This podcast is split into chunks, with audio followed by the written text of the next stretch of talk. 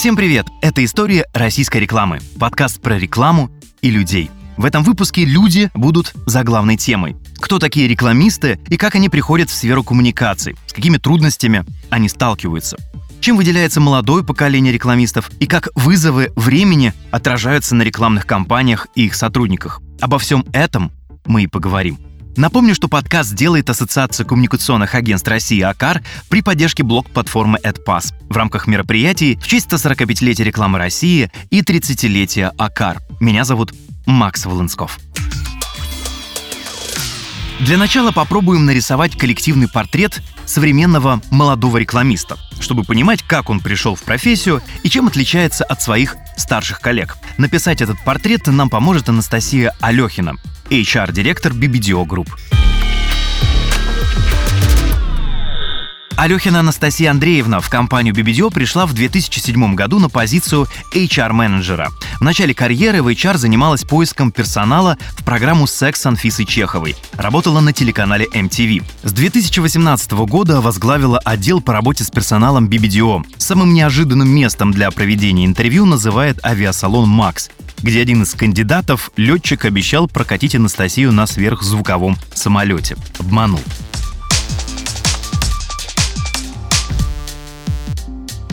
Мне кажется, что в рекламу идут любопытные люди. Когда я только начинала свою карьеру в рекламе и в HR, это случилось практически одновременно, у людей было такое, на мой взгляд, довольно иллюзорное, у молодых людей, да, было такое довольно иллюзорное представление о том, что такое реклама, о том, что такое маркетинг, пиар.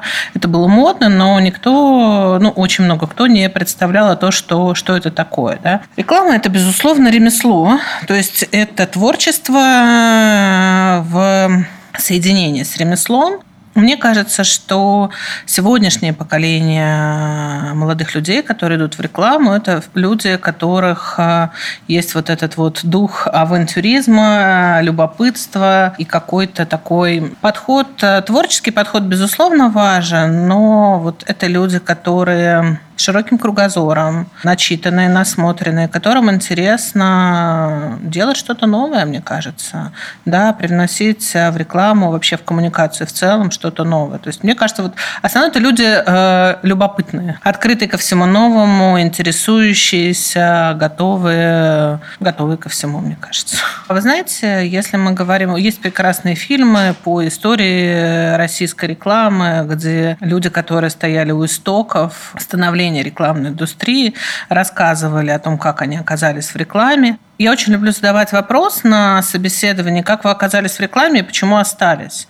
Вот большинство людей, кто стоял у истоков российской рекламы, да, там в конце 80-х, начале 90-х, люди, которые оказались в рекламе случайно. Кто были первыми арт-директорами? Художники, люди с художественным образованием. Кто были первыми копирайтерами? Журналисты, да, филологи. Люди, которые владели словом, да, то люди, которые умели рисовать, умели, имели художественный вкус, и люди, которые там владели словом. Сейчас э, как мне кажется, у нового, у молодого поколения, у них, во-первых, больше информации и более осмысленный э, выбор, зачем они идут в рекламу. Несколько лет назад мы встречались э, с... Ну, вообще, мы очень плотно дружим с Высшей школой экономики, и мы встречались с Сергеем Александровичем Зверевым, который нам рассказывал, это было накануне вступительных экзаменов, после ЕГЭ, накануне вступительных экзаменов, он сказал, что у них самое большое количество заявок от абитуриентов э, это вот э, в школу интегрированных коммуникаций, на маркетинг, на пиар, на рекламу. И причем там процентное соотношение было такое, что второе место отставало примерно в два раза по количеству заявок. Это люди, которые идут осознанно в профессию, и, наверное, это очень сильно отличает новое поколение рекламщиков от тех, кто стоял у истоков. Процесс смены поколений идет непрерывно, в том числе и в рекламе. Мы касались этой темы в нашем самом первом выпуске, посвященном истории российского рекламного рынка. И возвращаемся к ней снова, чтобы вместе с Анастасией попытаться определить, чем молодое поколение рекламистов отличается от своих предшественников.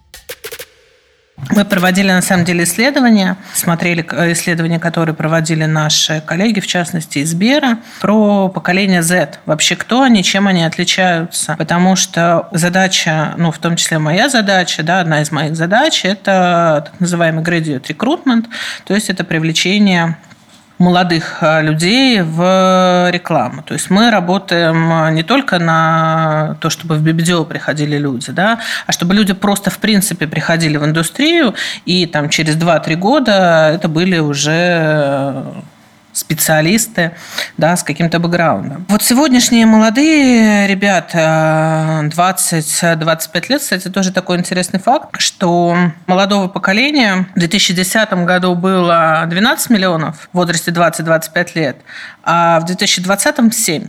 То есть это мы оказались в какой-то момент в демографической яме, и борьба вот за это молодое поколение среди работодателей идет очень активная. Да? То есть, во-первых, э, эти ребята, у них была э, низкая конкуренция с самого начала, да, в школе, а, в университете, потому что их просто в принципе было меньше по количеству. Да, э, это поколение ребят, поколение комфорта, которые привыкли к поощрениям, наградам даже за какие-то незначительные достижения. А, это поколение, которое привыкло к обратной связи. Да, если мы порой э, работали в режиме самомотивации, да, то молодых людей важно мотивировать, важно поддерживать, безусловно, давать обратную связь. Это вот, не знаю, гигиенический минимум какой-то. Они открыты карьерным экспериментам и пробуют свои силы в разных ролях. Да? Если, опять-таки, более раннее поколение рекламщиков, вот ты пришел копирайтером, да, и крайне редко люди, там, не знаю, из копирайтеров становились, словно, стратегами или арт-директорами, то сейчас ребята пробуют э, себя в разных направлениях. Я хочу попробовать себя и аккаунт, аккаунтом, и стратегом, и креатором. И э, мне совершенно не страшно менять работу, если, например, там текущее место не удовлетворяет моим э, ожиданиям, требованиям, и я не получаю там то, на что рассчитывал. Легко находят нужную информацию, и, в принципе, э, недавно мы с кем-то из моих коллег говорили, что говорит, мы с тобой продолжаем искать информацию в Гугле, а ребята гуглят в ТикТоке. Как мне кажется, вот опять-таки из наблюдений у них очень широкий кругозор, у них была возможность больше путешествовать с самого детства, то есть вот эта пресловутая начитанность, насмотренность, кругозор у них э, все прекрасно развито, то есть они интересуются науками, наукой, технологиями, искусством, программированием, то есть у них э, действительно ну, достаточно широкий набор навыков и интересов, которые помогают помогает им решать э, многие вопросы быстро и, в общем-то, эффективно. Мы поговорили о преимуществах, но есть у молодого поколения такие характерные черты, которые могут осложнить их постижение профессии. Минусы тоже, да, вот это клиповое мышление, что все привыкли к постоянной смене сообщений, ну, то есть вот у них э, формат мышления TikTok. ТикТок, Рилсы, поколение. Это первое по-настоящему цифровое поколение, которое родилось с гаджетами в руках. Их подход к получению, обработке информации, знаете, такая вот легкая, э, даже я бы не сказала небрежность, порой какой-то такой поверхностный взгляд на вещи. И что на самом деле еще э, интересно, при этом они предпочитают реальное общение виртуальному. Мы смотрели несколько исследований, и э, практически все говорят о том, что согласно согласно этим исследованиям, подавляющее большинство центениалов предпочитают общаться с коллегами вживую. Для них очень важно вот именно вот это живое общение, вот эта пресловутая э, обратная связь, про которую я уже говорила. Им очень важно вот, э, получать внимание. Потребность во внимании порождает некий культ внимания, который разгоняет социальные сети. Они облегчают не только возможность посмотреть, но и себя показать. Новое поколение живет в мире, где любой может стать инфлюенсером. Вот. Ну, еще, да, они индивидуалисты, которые следуют общим трендам. Но это, опять-таки, к вопросу о социальных сетях. Мы используем, использовали Facebook для работы, для общения, они используют социальные сети для развлечений, там, для заработка. Понимаете, тут еще такой момент, что вот это вот поколение тиктокеров, да, поколение блогеров, инфлюенсеров, со стороны же кажется, что это, ну, в принципе, легко. Вот человек без э, образования, без каких-либо знаний собирает миллионы просмотров, э, там, не знаю, играя в компьютерные игры или снимая там смешные видео. И кажется, что ну, вот так для очень многих молодых людей, да, подростков, там, детей, вот они становятся такой ролевой моделью. Вот, что мне кажется, ну, не совсем правильно. Потому что, как мы видим, в долгосрочной перспективе, в общем, очень, они, эти герои очень быстро меняются. Да? И вот сегодня ты на коне, а завтра ты никто, про тебя никто не вспомнит. А у тебя вот как бы фундамент ты не успел построить. А то, что заработал, уже потратил. Хоть молодые рекламисты и подвержены влиянию инфлюенсеров, Авторитет свой им сперва необходимо доказать, и касается это не только виртуального пространства.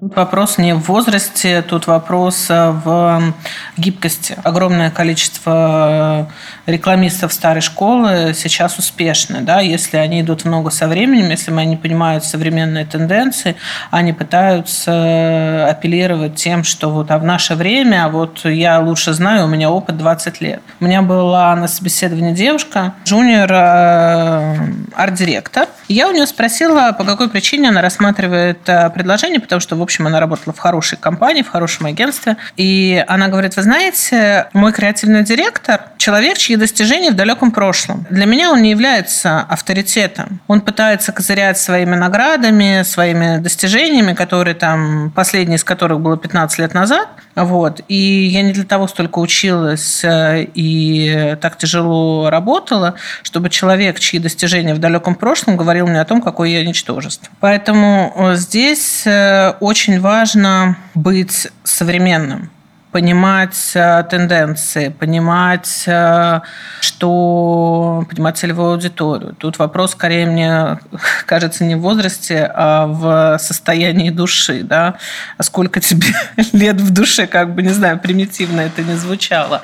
А если ты э, читаешь, развиваешься, совершенствуешься, смотришь, не знаю, смотришь ТикТоки, понимаешь, вот ты работаешь с молодежным брендом, ты не можешь э, говорить о том, что было модно, там, не знаю, 20 лет назад. Ты должен понимать, кто такие нынешние кумиры, нравится тебе это или нет. Как бы мир меняется, ты должен меняться вместе с ним. Когда мы говорим авторитет, тут не обязательно авторитет начальника. Это может быть авторитет наставника. А если шире, то системы образования в целом. Этот авторитет напрямую связан с глубиной знаний, которые наставник может передать. Очень многим а, с рекламным школам не хватает преподавателей вот с таким вот фундаментальным подходом к рекламе, да, которые рассказывают э, не только о там, тех механиках, которые используются в настоящий момент, э, там, не только о тех трендах, которые есть вот в сию секунду, а которые рассказывают про фундаментальные основы маркетинга, рекламы. На самом деле, на мой взгляд, этого очень многим не хватает. Элементарного вот этого фундамента, понимания того, как вообще все строится, как строится коммуникация. Приходя работать в рекламу, молодой человек оказывается в коллективе людей, чаще всего творческих, нередко амбициозных, иногда готовых упрямо отстаивать свое видение и взгляды. Как обойти подводные камни работы в рекламном коллективе и не сесть на мель в общении с заказчиками, мы будем говорить с Яном Хоменко, директором по работе с клиентами медиасервисного дивизиона OMD. Ян Хоменко окончил юрфак Белорусского государственного университета, специализировался на финансовом аудите и криминалистике. Успел три месяца поработать в Комитете государственного контроля, где помогал расследовать финансовые преступления. Рекламный путь начал в 2005 году, устроившись курьером в одно из первых крупных рекламных агентств Беларуси. В 2009 году перешел в белорусское подразделение «Огельве», где совмещал работу в медиа и креативе.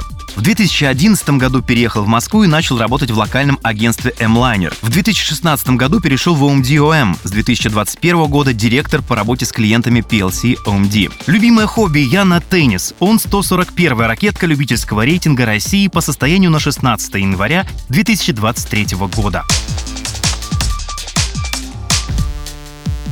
Целом все очень просто. Скорость в рекламе всегда было важно, есть и будет оставаться важным быстро адаптироваться ко всему, потому что реклама, как ни крути, это всегда а, отражение той реальности, в которой мы живем. Поменялась, поменялась политическая а, ситуация в стране, маркетинг, бизнес, потребители, все адаптировалось под это. Появились новые рекламные технологии, кабинеты, что угодно. Команда должна быстро принять их, взять на вооружение и эффективно использовать. Если человек медлительный и очень долго соображает, как с этим быть дальше, то можно упустить момент. Плюс э, клиенты, э, на стороне которых бизнес никогда не бывает статичным, меняется каждый день, появляются новые задачи, и главная функция агентства – это быстро а, считать, переварить, взять на вооружение и отразить уже в коммуникационной или медийной стратегии, или в креативной, естественно. Креаторы в этом плане, наверное, еще более э, важная часть с точки зрения скорости. Смелость всегда важно, потому что главное, на мой взгляд, в человеке, который работает в рекламе, это не только принимать решения, но и нести за них ответственность. А для этого нужна смелость всегда. Сказать, окей, я считаю, что это правильно. Если я ошибся, то три шкуры с меня сдерите, но я готов за это отвечать. А если человек не умеет брать на себя ответственность, то это превращается в перекладывание с пустого в порожнее, подстилание соломы везде, где только можно, вместо того, чтобы делать какое-то дело. Поэтому вот таких людей у меня в команде обычно не бывает. И интеллект. Здесь, я думаю, понятно, в рекламе должны работать умные люди, а, и в первую очередь интеллект в виде кругозора, любознательности и открытости новому. Кроме этих трех качеств, да, на самом деле самое главное, что есть в моей команде, и то, на что я смотрю в первую очередь, когда нанимаю людей, это чтобы человек был приятным, чтобы с ним было комфортно общаться мне, и всей моей команде, клиентам, потому что работаем мы с людьми, для людей и в условиях постоянного стресса, и очень важно, чтобы всем было комфортно друг с другом. И тут есть э, мой любимый пример, который говорит, почему это важно. Американская сеть кофеин. Называется что-то Blank Street Coffee, кажется так. Ребята, когда начинали свой бизнес, они э, открывали маленькие фургончики на американских улицах и продавали кофе. Очень быстро чуваки сколотили инвестиции в 100 миллионов долларов, и сейчас они э, имеют 150 полноценных кофеин в разных странах мира. И секрет успеха максимально простой. Э, Все, что они сделали, они вначале закупили супердорогие кофемашины, которые, а, умеют делать кофе очень хорошо, и, б, очень быстро. Там скорость что-то порядка 700 чашек кофе в час. То есть очень быстро. И они говорят, мы можем тебя научить, любого человека, делать классный кофе, потому что все, что нужно научить делать, это нажимать иконку соответствующую. Но мы никогда не можем научить человека быть приятным и нравиться другим. И они наняли на работу людей, которые ни хрена не знают про кофе, ничего не умеют делать, но они приятные в общении. И все, бешеная, бешеная просто популярность э, появилась. И в рекламе точно так же. Только у нас вместо дорогих кофемашин дорогие софты, дорогие технологии внутри и даже если человек не очень хорошо в них разбирается, я всегда делаю ставку на soft skills, потому что софтам мы обучим.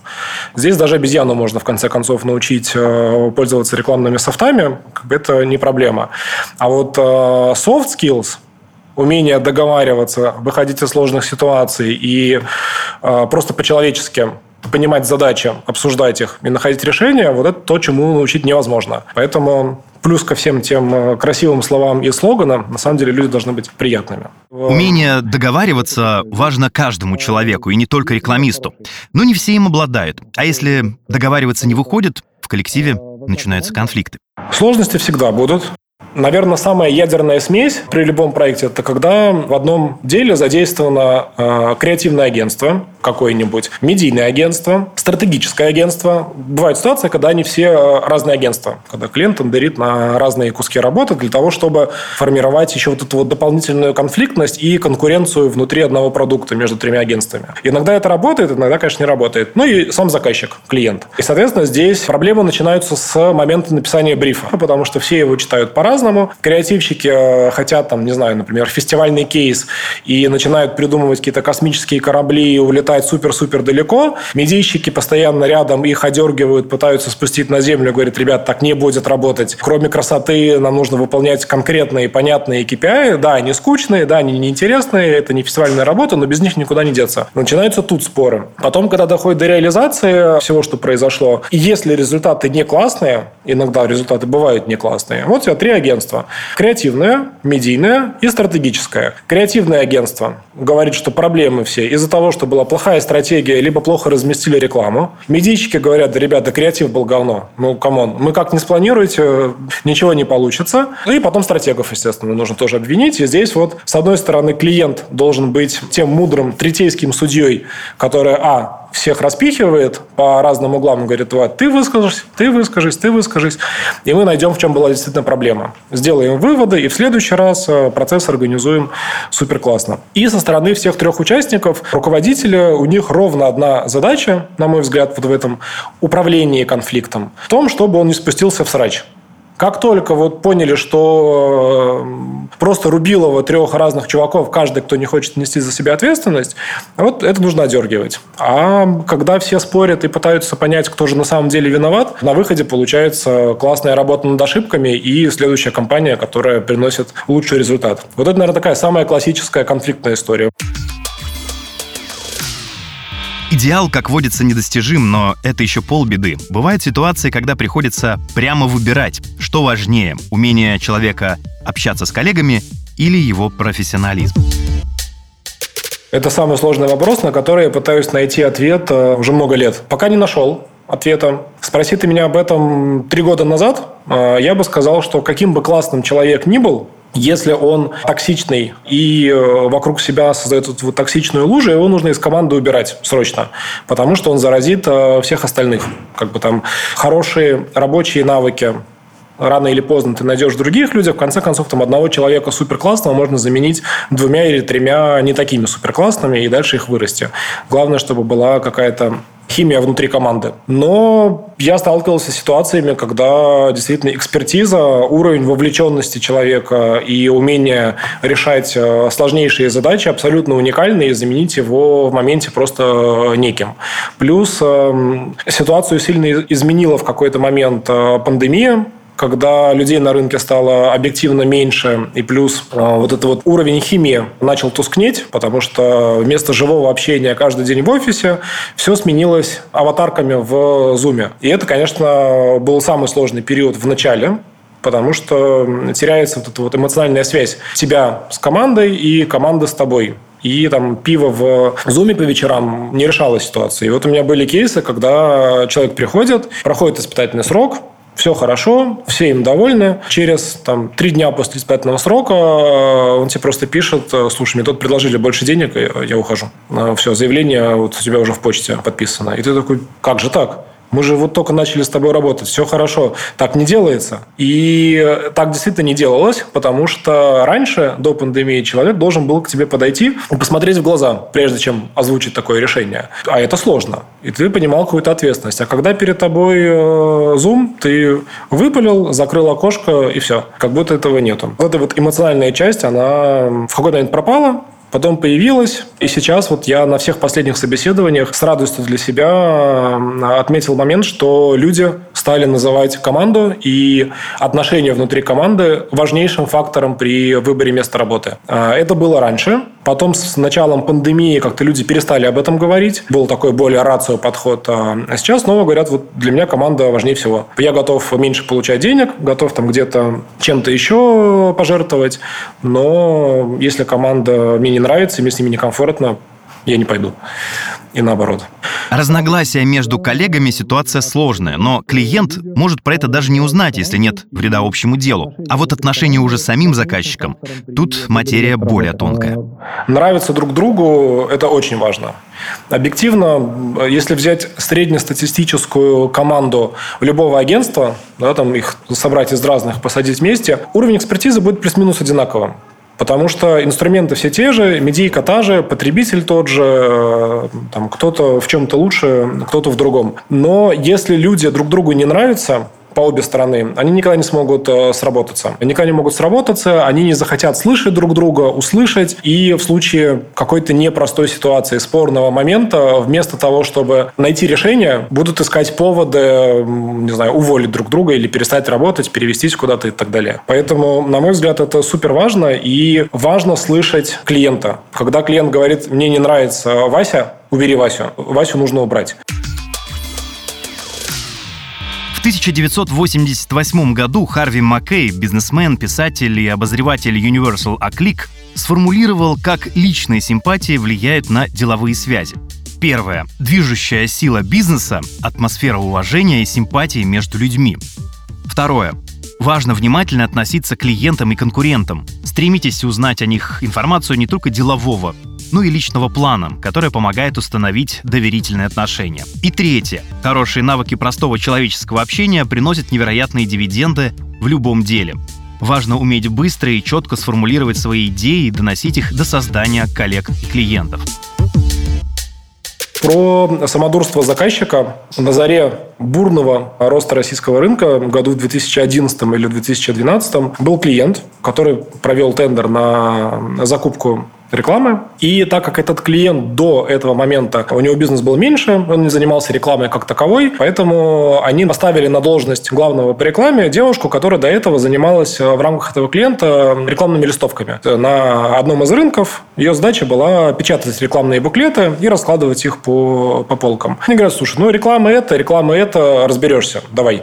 Все, мы выиграли тендер, все разместили, и дальше клиент говорит, а теперь мне нужно проверить, насколько фактические результаты соответствуют соответствует тому, что вы заявляли в тендере. И они начинают делать какие-то странные манипуляции. Там, рейтинги делить на секунды, умножать на хронометраж роликов, потом это все делить на количество выходов и еще какие-то странные действия. Мы говорим, типа, зачем вы это делаете? Ну, смотрите, у вас, э, если эти все манипуляции провести, то в тендерном задании было там 3, условно, а стало 2,7.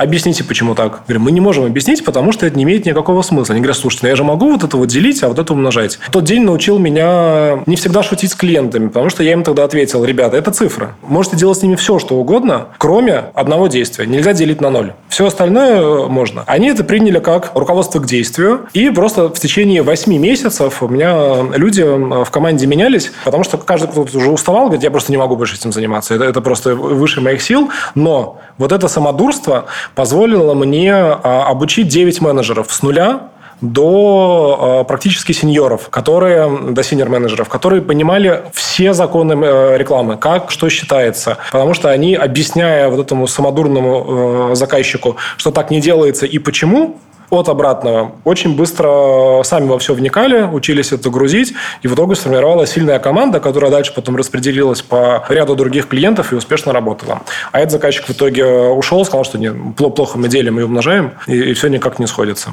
Ян несколько раз говорил, что конфликты могут стать драйвером развития. Мы попросили его поделиться самым интересным опытом роста коллектива через конфликт. Рынок. Вот, наверное, в самом-самом начале пандемии, там на одном из э, клиентов у меня ушел человек там, с очень важной роли, такой руководитель среднего звена. Супер важная роль, э, без него вообще никак. Нужно искать замену. А, находим замену, там проходим несколько этапов собеседования, вроде бы все окей, соглашаемся все, что да, надо брать, берем человека. И где-то, наверное, месяц на второй, может быть, на третьем поступают различные звоночки. Как-то вот здесь странный какой-то ответ был, здесь какой-то отчет вроде бы не тот, и на встречах, кажется, все хорошо, говорит складно, процессы все идут, все заняты работой, но вот что-то не то, какое-то странное ощущение. Никто толком не понимал, работы было много, и плюс это был первый опыт, когда мы все начали работать удаленно. И многие процессы были в процессе их создания заново, потому что мир изменился, и мы быстро к этому миру пытались адаптироваться.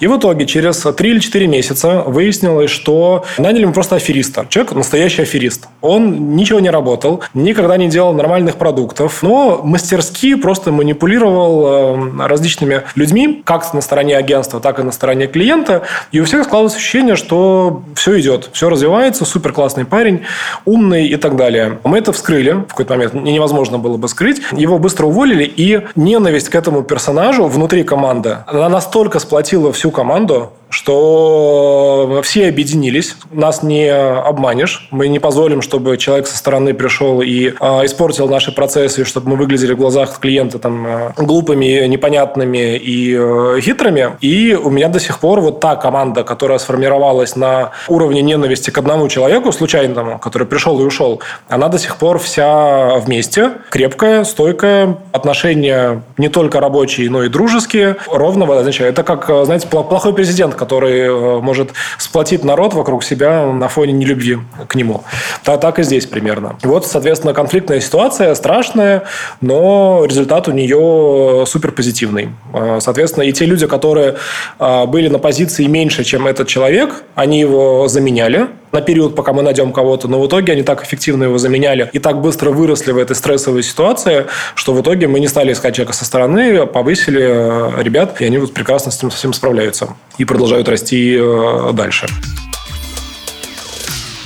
Страховкой от таких неприятных историй могло бы стать воспитание сотрудника с нуля. Но на рынке труда вырастить специалиста мало. Его потом еще надо удержать. Здесь э, примерно как с э, воспитанием ребенка. Э, своего. То есть тебе нужно в него очень много вкладывать э, и сил, и времени, и денег, а потом быть готовым э, столкнуться с результатами этого воспитания. И здесь, здесь ровно то же самое. Людей хантят. У нас на рынке там, сейчас ситуация немного не такая, но до пандемии был фактически э, доминирование предложений над соискателем. Было не очень много предложений и очень много соискателей. Нужно было выбирать людей. Потом ситуация резко изменилась в какой-то момент на рынке, и вакансий было сильно больше, чем хороших кандидатов на эти вакансии. И, соответственно, все друг друга хантили. Просто как сумасшедшие. Э, переманивали там зарплатами X2, X3. И я в целом, когда смотрю резюме, да, если вижу, что человек работает по одному году в каждой компании где-то полгода и очень быстро растет, для меня это сразу стоп-лист. Э, я понимаю, что здесь просто возможность э, реализована быстрого карьерного роста. Поскакал по агентствам, везде немножко опыта поднабрался. И вот вроде бы вчера был выпускником университета, а сегодня уже аккаунт-директор. Но ценность таких кадров маленькая. Как атмосфера в коллективе напрямую влияет на успех креатива, можно проследить на истории Александры Новохадской и креативной студии Яндекса 747. Александра в индустрии 11 лет, успела поработать во многих крупных агентствах, но именно создание студии и сотрудничество с Яндекс стало тем поворотом, после которого начался творческий взлет. Сейчас кейсы 747 на слуху в индустрии регулярно берут призы крупных рекламных фестивалей. Один из самых успешных кейс «Легко сказать» — это речевая обучалка для детей через станцию «Алиса». Мы попросили Александру немного рассказать о том, как создавался этот проект и поделиться опытом выстраивания продуктивной атмосферы в рекламном коллективе. Я считаю, что первым успешным кейсом, когда нас заметила индустрия, а, был а, наш тренажер для а, развития речи а, легко сказать. Это тренажер, который мы делали в Алисе, Яндекс станции, и собирали мы его как студия полностью от идеи и непосредственно до воплощения. Мы, конечно, воплощали это с а, подрядчиками, а, которые там непосредственно кодили, там, помогали нам в записи, например, да, с артистами. Но от и до этот проект был сделан нашей студией. Задача стояла таким образом. Давайте э, придумаем что-то, э, для детей, что поможет вообще обратить внимание родителей на то, что станция Алиса могут быть полезны детям. Э, мы с ребятами делали воркшоп, насколько я помню. У нас было достаточно много нагенерено, достаточно много было придумано идей, и вот одна из них как раз была, да, тренажер для развития речи. Дальше, э, почему выбор пал именно на нее, она кажется, понравилась всем внутри команды, она понравилась потом заказчикам. Ну, нам пришлось побороться за нее, не все верили, что трудозатраты, которые будут вложены в эту идею, э, будут окупиться. Но нам дали все-таки в какой-то момент, мы смогли убедить, нам дали карт-бланш, и, соответственно, мы смогли ее реализовать. Реализовывать такую идею очень сложно, мы, у нас это заняло больше года. Наверное, если бы мы не делали такой спецпроект впервые, это было бы быстрее. Однако же надо понимать, что в любом случае, даже если есть опыт создания таких проектов, это сложно, потому что э, дети — это очень большая ответственность, э, и, соответственно, на всех этапах э, нам нужно было перепроверять все, что мы делаем. А фактически здесь нам нужно было погрузиться в совершенно новую для себя сферу, в логопедию, понять, как это работает, придумать какие-то творческие задания, при этом которые помогали. Мы по дороге щупали формат, пробовали писать э, тексты со знаменитостями. Даже Влади нам э, пробовал писать текст. По пути пути мы много раз э, корректировали то, что мы создаем, и вот в итоге пришли э, к тому, что мы пришли, но это прямо заняло много времени, сил, и очень было сложно. Сложным испытанием было для нашей команды. До Яндекса и до создания студии 747 я работала в агентствах сетевых разных. Это было и BBDO, и Ogilvy. Прежде чем попасть э, непосредственно в Яндекс, я год работала сама на себя, на фрилансе, э, в том числе э, одним из моих клиентов был Яндекс, но были и другие, продакшены, и э, бренды. Вот поэтому э, этот этап был такой переходный, и он э, очень много мне на самом деле дал и позволил поверить э, в себя и в свои силы, и в то, что я могу работать э, сама без какой-то вокруг бюрократической иерархии, той, которая существовала внутри агентства. У нас были в начале до этого кейса эксперименты некоторые, э, в том числе провальные абсолютно. Я считаю, что ошибаться может каждый, и без ошибок невозможно прийти к каким-то успехам. Ну и, соответственно, тот самый кейс удалось создать именно потому, что у меня полностью кардинально сменилось окружение а, после того, как я попала в Яндекс. И в студии уже непосредственно мы выстраивали тоже совершенно другую атмосферу. И все-таки возвращаясь к ответу на вопрос, а чего же не хватало для создания этого кейса, я повторю, в Яндексе хватало всего, не хватало в агентствах. И в первую очередь э, даже не то чтобы не хватало, мешала токсичная атмосфера, мешала э, конкурентная, э, нездоровая конкурентная среда, э, мешала э, множество каких-то интриг, обид. Среда была очень нездоровая, и я убеждена, что ни в одном месте никогда это не будет способствовать созданию классных, крутых кейсов. Потому что для творчества люди должны чувствовать себя достаточно комфортно. Они должны понимать, что они могут здесь высказывать свои идеи, и они не будут за это осуждены. Они, могут, они должны понимать, что они свою энергию могут тратить сейчас на создание идей, а не, то, чтобы, не на то, чтобы бороться за какой-то проект и думать о том, что кто-то кого-то тут подсидит. В общем, атмосфера которая становится такой питательной средой для идей и для их реализации, команда, которая может поддержать, несмотря ни на что, и помочь реализовать эти идеи. И, конечно же, определенная доля уверенности в своей позиции. Я имею в виду здесь отношения с заказчиком тоже. Это не значит, что надо ненавидеть в агентствах, к сожалению, очень часто заказчиков считают тупыми. Это правда так, и это просто нонсенс вот если с заказчиками быть все-таки одной командой и искать какие-то общие решения, то тогда подобные кейсы возможны. Если же считать их тупыми и пытаться продавить их на какие-то решения, которые им на самом деле не нужны, то, к сожалению, таких кейсов не будет. Вот это мой опыт, э, который я вынесла из агентств. О том, как молодое поколение рекламистов приходит в индустрию и с чем они сталкиваются, мы поговорили. Но это часть более масштабных процессов. Смена поколения накладывается на экономические и социальные события, такие как, например, пандемия. О тектонических сдвигах в сфере рекламы и грядущих вызовах для российского рекламного рынка мы будем говорить с Денисом Максимовым, управляющим директором Media Direction Group. Максимов Денис Анатольевич. В сфере медиа Денис работает более 20 лет. С 94 года он с небольшим перерывом работал в издательском доме Ашет Филиппаки Шкулев. Занимал позицию директора по рекламе в издательском доме Хуберт Бурда Медиа, где создал с нуля и возглавил отдел по продажам рекламы. С 2011 года Денис вошел в правление издательства и наряду с рекламой отвечал за развитие цифровых медиа в компании. На позиции управляющего директора Media Direction Group Денис Максимов занимается развитием медиагруппы, разработкой стратегии, а еще создает и курирует новые сервисы и продукты. Член Совета и вице-президент АКАР, сопредседатель комиссии по внешним коммуникациям.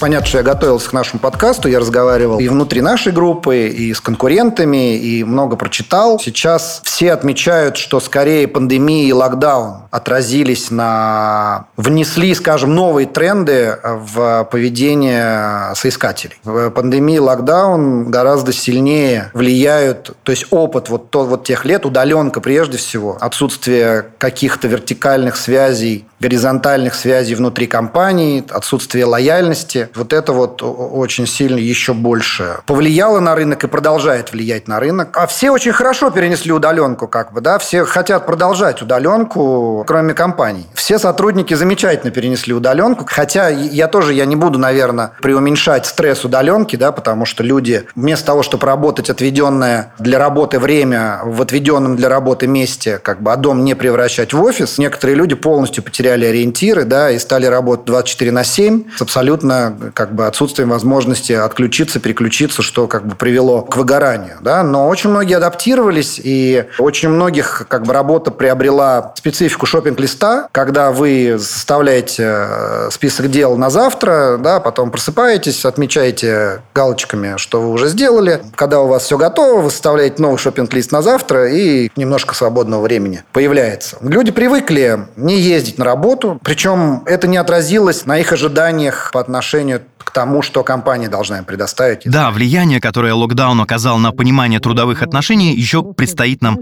оценить. Но эти отношения неизбежно будут меняться. Вот, но, но просто, вы понимаете, когда вы устроились на работу в момент локдауна и, и никогда не видели своих коллег живьем, какая может быть командная работа, какая может быть инициатива, какой может быть неформальный обмен. Рекламная индустрия, она даже медийная да, индустрия, она подразумевает креативность мышления, да, инновационность, какие-то нестандартные шаги, да, то есть она подразумевает обмен идеями, да, то есть командная работа, она, она поэтому и более эффективна, что командные роли, они помогают более эффективно добиваться каких-то задач. Если команды нету, то люди, начиная от отсутствия лояльности компании, да, то есть это что вызывает гонку за зарплатами, да, что в свою, в свою очередь опять перегревает рынок, вот.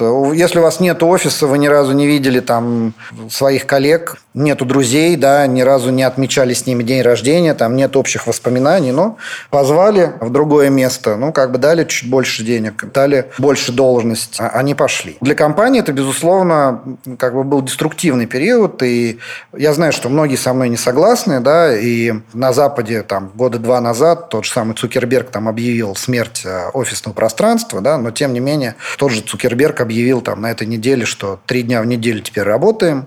Amazon вытаскивает своих сотрудников всех в офис. Да. Вы знаете, в Америке проходят забастовки сотрудников Amazon, которые не хотят сейчас выходить в офис. Три года назад, если бы нам кто-то рассказал, что люди будут бастовать, потому что хотят, чтобы они вернулись в офис работать. Вот, то есть э, очевидно, что как бы концепция work from home, она, если не полностью не рабочая, то не такая рабочая, как, в принципе, поспешили объявить. Но понятно, что люди привыкли более располагать своим временем, и это наложило очень сильный отпечаток э, на них, конечно. В России локдаун наложился на ряд других проблем, рекламной сферы, главной из которых Денис Максимов считает отсутствие понимания профессии рекламиста. Плюс надо, конечно, добавить, что рекламный рынок на данный момент он является перегретым, да, и вот эта перегретость, она очень вредна для нашей индустрии, потому что мы наблюдаем ситуацию, когда по сути, мы не понимаем, кто такой рекламист и что должен иметь рекламист. Во-первых, ну, наверное, нужно сказать о том, что в большинстве случаев человек при слове рекламист представляет себе режиссер, который снимает рекламный ролик. И мы э, сейчас ведем в Media Direction Group многие образовательные программы, общаемся с студентами, с преподавателями, с вузами. Мы понимаем, что даже люди, которые ходят на учиться на, реклам, на рекламщика, они все себя представляют креативщиками, да, и совершенно не понимают, что какой огромный пласт математический, да, то есть медиапланирование, моделирование, все вот это, вот этот маркетинг, ну, то есть почти никто не ассоциирует, да, что они будут делать. Соответственно, люди, которые идут работать рекламу с самого начала, они не обладают набором тех скиллов. Я сейчас говорю про медийку, да, то есть мы, наверное, может быть, еще креатив затронем коротко, но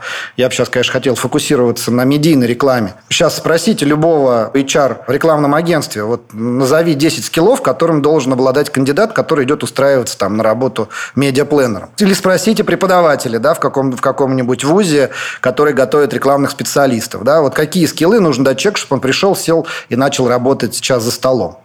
Вот. Ну, старшее поколение уже как-то знает, уже на практике, ну, при том тоже не, не всегда всем владеет. Но вот младшее поколение, которое приходит, это много-много желаний, много амбиций, но, как правило, скиллов ноль. Через какое-то время, через 2-3 года человек а, получает скиллы и уже считает себя специалистом. Точнее, другие уже его считают специалистом. И на одно резюме сейчас человека, который рекламиста выкладывает с двух-трехлетним опытом на HeadHunter, у него там в первый же день 10 звонков звонков «приходи к нам». Это перегретый рынок, это как в российском футболе, да, когда ввели э, лимит на легионеров. Сразу стоимость непосредственных российских игроков с российским паспортом выросла в разы, вот, просто потому что нету конкуренции. Соответственно, все это вот э, очень здорово искажает час рынок. И, как я уже сказал, много неквалифицированных специалистов со спорадическим каким-то опытом. Бойцы, безусловно, бойцы с амбициями хотят учиться, но абсолютно, на мой взгляд, взгляд, переоцененный. Хотя, конечно, каждый рекламный специалист, он заслуживает своих денег, но просто если бы была система подготовки налажена лучше, то, наверное, как бы мы бы имели сейчас другую картину на рынке.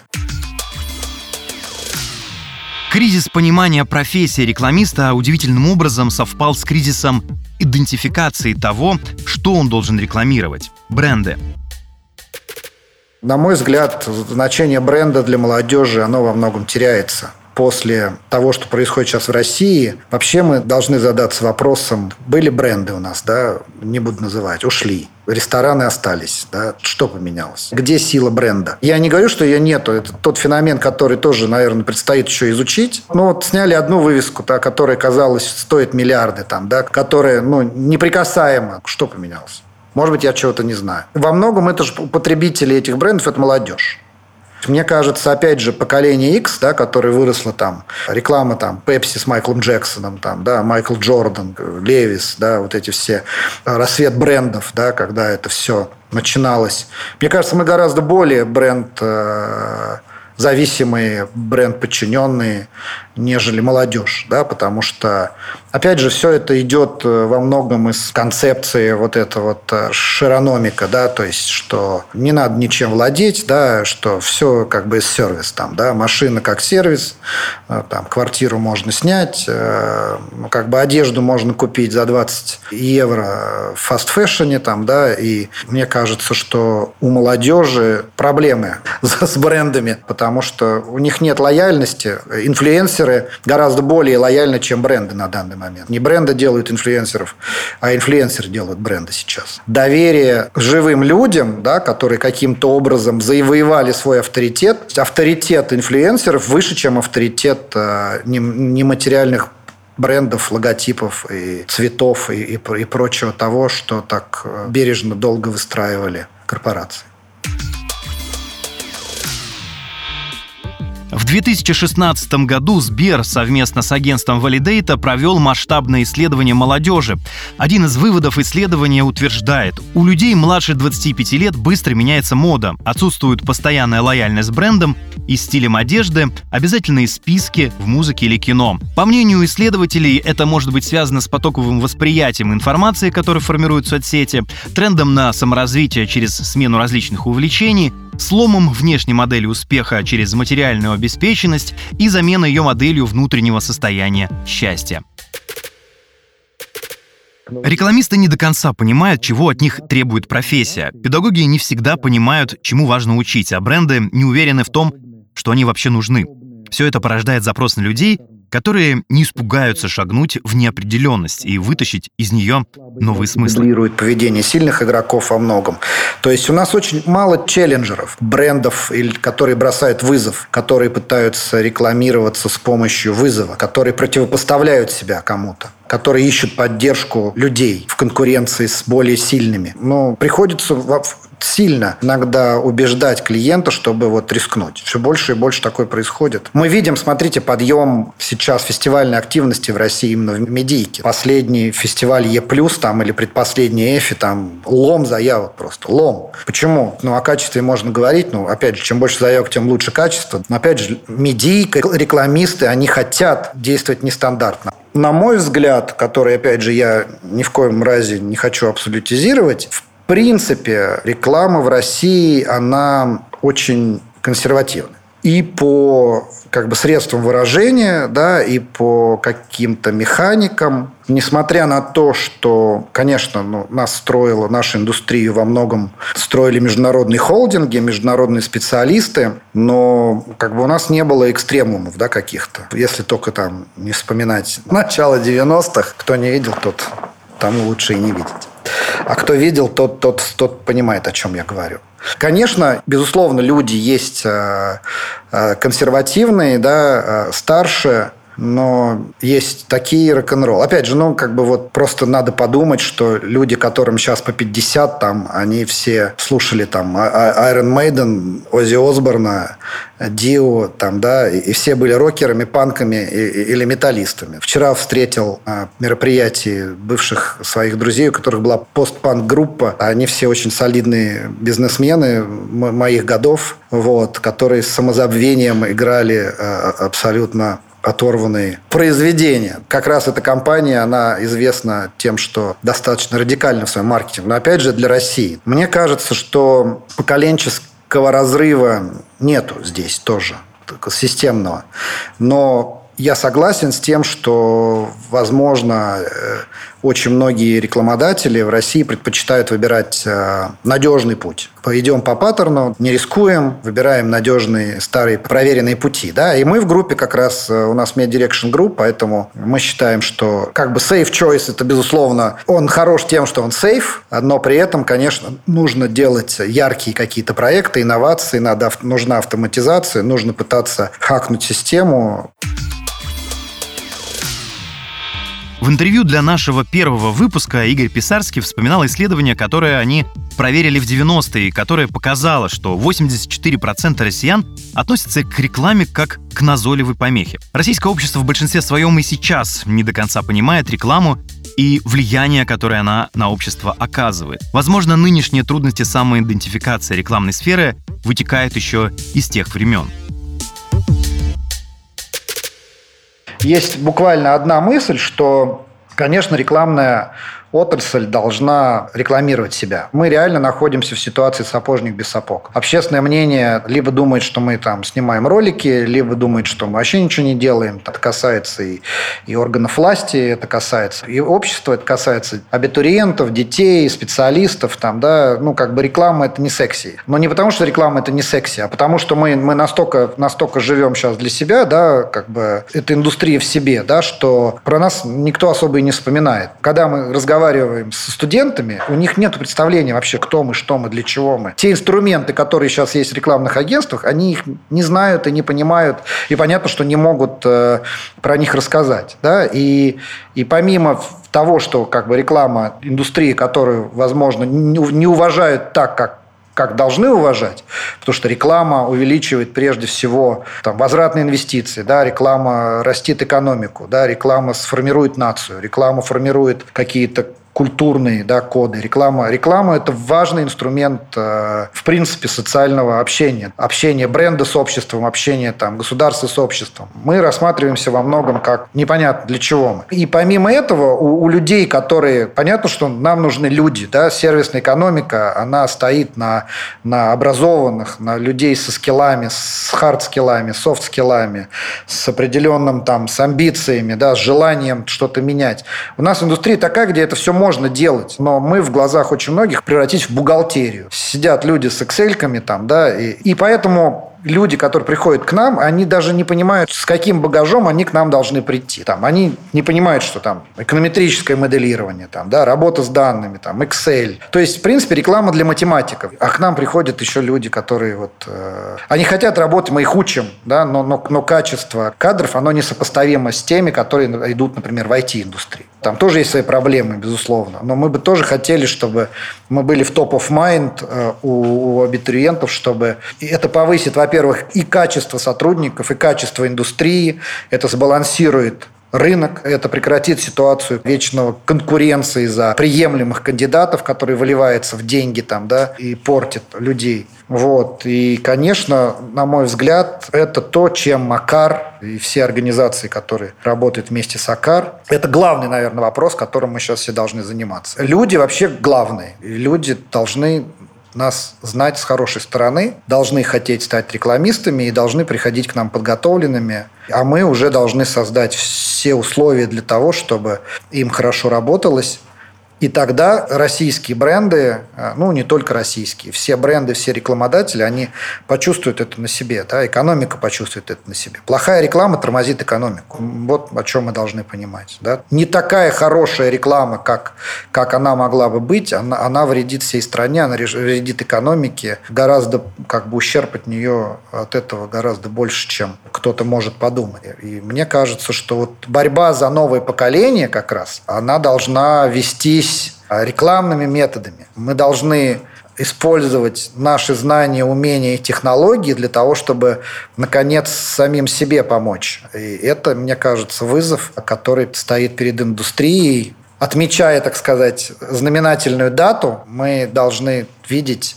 что будет дальше, и борьба за рекламиста – это очень важный этап.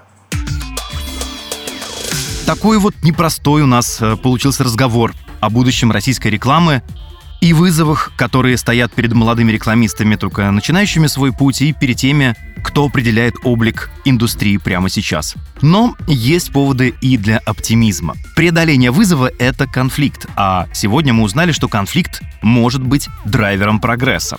О прогрессе и о будущем рекламы мы поговорим уже в следующем выпуске нашего подкаста. В студии был Макс Волынсков. До встречи.